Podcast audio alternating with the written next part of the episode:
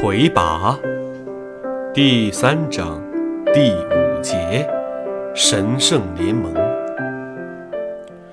自神圣联盟成立时起，龙族天宠马朵布沙白一直作为盟主，成为地界唯一的国际明星。他的这个特殊地位，甚至改变了龙族政坛“不青春者不得王”的历史传统。成为龙国历史上第一位年龄超过三十五岁仍然保有王位的国王。四十岁的时候，他觉得这样下去实在无法面对族人，就把王位交给了十六岁的儿子马朵布沙县。但神圣联盟不允许他把盟主的位置交给一个孩子。他也发现，国际化的神圣联盟确实有许多复杂的事情要处理，县是无法胜任的。几乎每个月，他都要代表神圣联盟出国参加各盟国的文耀节、敬听礼仪和庆祝活动。白盟主当然不是只为看看热闹才去那些地方，而是借机与当地首脑见面，调节一些邻国之间的矛盾与争端。因为在历史上，几乎每个邻国之间都发生过不愉快的事情。要想让大家都各让一步，相安无事，那是非常累人的一件事情。还有一件更让他累心却又无人可以分担的心病，就是他的兄弟爪云。在爪云逃走之后，神圣联盟在异国国王的提议下，通过了意在取悦天神的对爪云的通缉令和捕杀悬赏。白以为爪云死定了。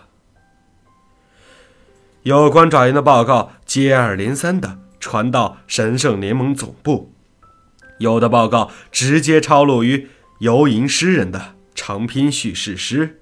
这些材料完整地讲述了有关爪云东行的整个过程。最早发现爪云行踪的是龙国人自己，很多人都看到爪云王子拄着一柄长矛，沿着长梦之河。向东走去的样子，但是没有一个人去告发，更不要说去杀他了。就连在历史上与马朵布沙家族有过过节的卡拉肖克家族的人，也没有落井下石。爪云所到之处，受到了人们的同情和帮助。人们称他为王子殿下，给他水。和食物，很多女孩看着他心疼的落泪，很多青年人要拿武器护送他到想要去的地方。他不论接受与不接受人们的帮助，都没有说过一句话。这种情况引起了龙国各地官方系统的不安。担心这会酿成对现任国王白的不利局面，于是让各大家族的首领暗中劝阻，总算没出大乱子。爪云走向寿国国境线的时候，只有独自一人。国境线那一边，寿国的很多妖侠已经聚集在那里等候多日，其中不乏脉术一流的高手。他们喝酒饮诗，高谈阔论，期待着建立这次享誉世界的功业。因为通缉令上说，爪云是一个从神那里学会了无上脉术的叛徒，非常危险。问手中剑如此嗜血，其奈如何？我的对手是可怜的。可怜在与我共事。一直以失武者著称的兽族妖侠们，终于看到了他们的猎物，但也同时注意到，爪云拄着长矛走上界桥的时候，一举一动分明是个盲者。请这位来者报上姓名。一个妖侠这样说了一句。爪云在桥上站住。神圣龙果，爪云。你的眼睛怎么了？一位麦术高手发问。不碍事。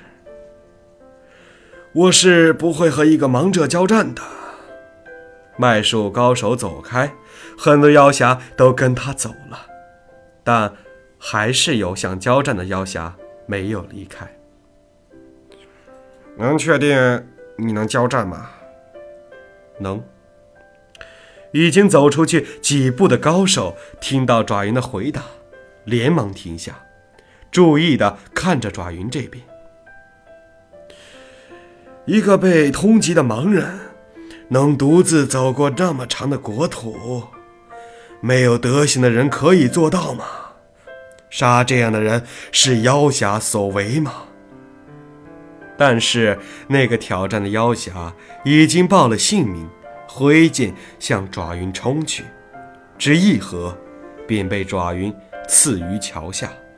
众人发出喝彩。又有两个妖侠向爪云发出脉冲，被爪云一击而败。高手赶紧出面阻止了想再打下去的人。杀一个盲人，不算什么本事，可要是被盲人所杀，却会被人耻笑。这种事儿本来就不是一个妖侠应该做的。于是兽族妖侠一哄而散，有的出于赏金的诱惑，一直尾随着爪云，想像刺客那样不报姓名的突然杀掉他，但都没有成功。一些外国妖侠也怀着同样的目的，跟踪着爪云。伺机杀死他，但基本上都是有去无回。爪云一路上不断杀人的报告，给神圣联盟造成了巨大的压力。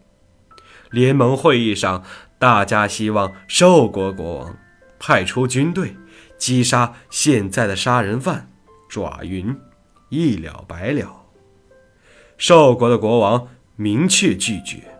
说杀盲人不符合兽族的文化传统，派出军队做这种事儿是肯定不合适的。接着有消息说爪云已经进入灵山特区，之后就再无消息了。爪云还活着，白完全可以确定，他一次次在梦中。梦见爪云，都是小时候的样子，一起做着格斗游戏。我的背后就交给你了，爪云经常会这样说。他们俩背靠背的面对着几十个对手，从来没有输过。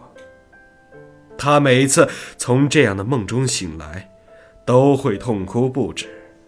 每做一次这样的梦。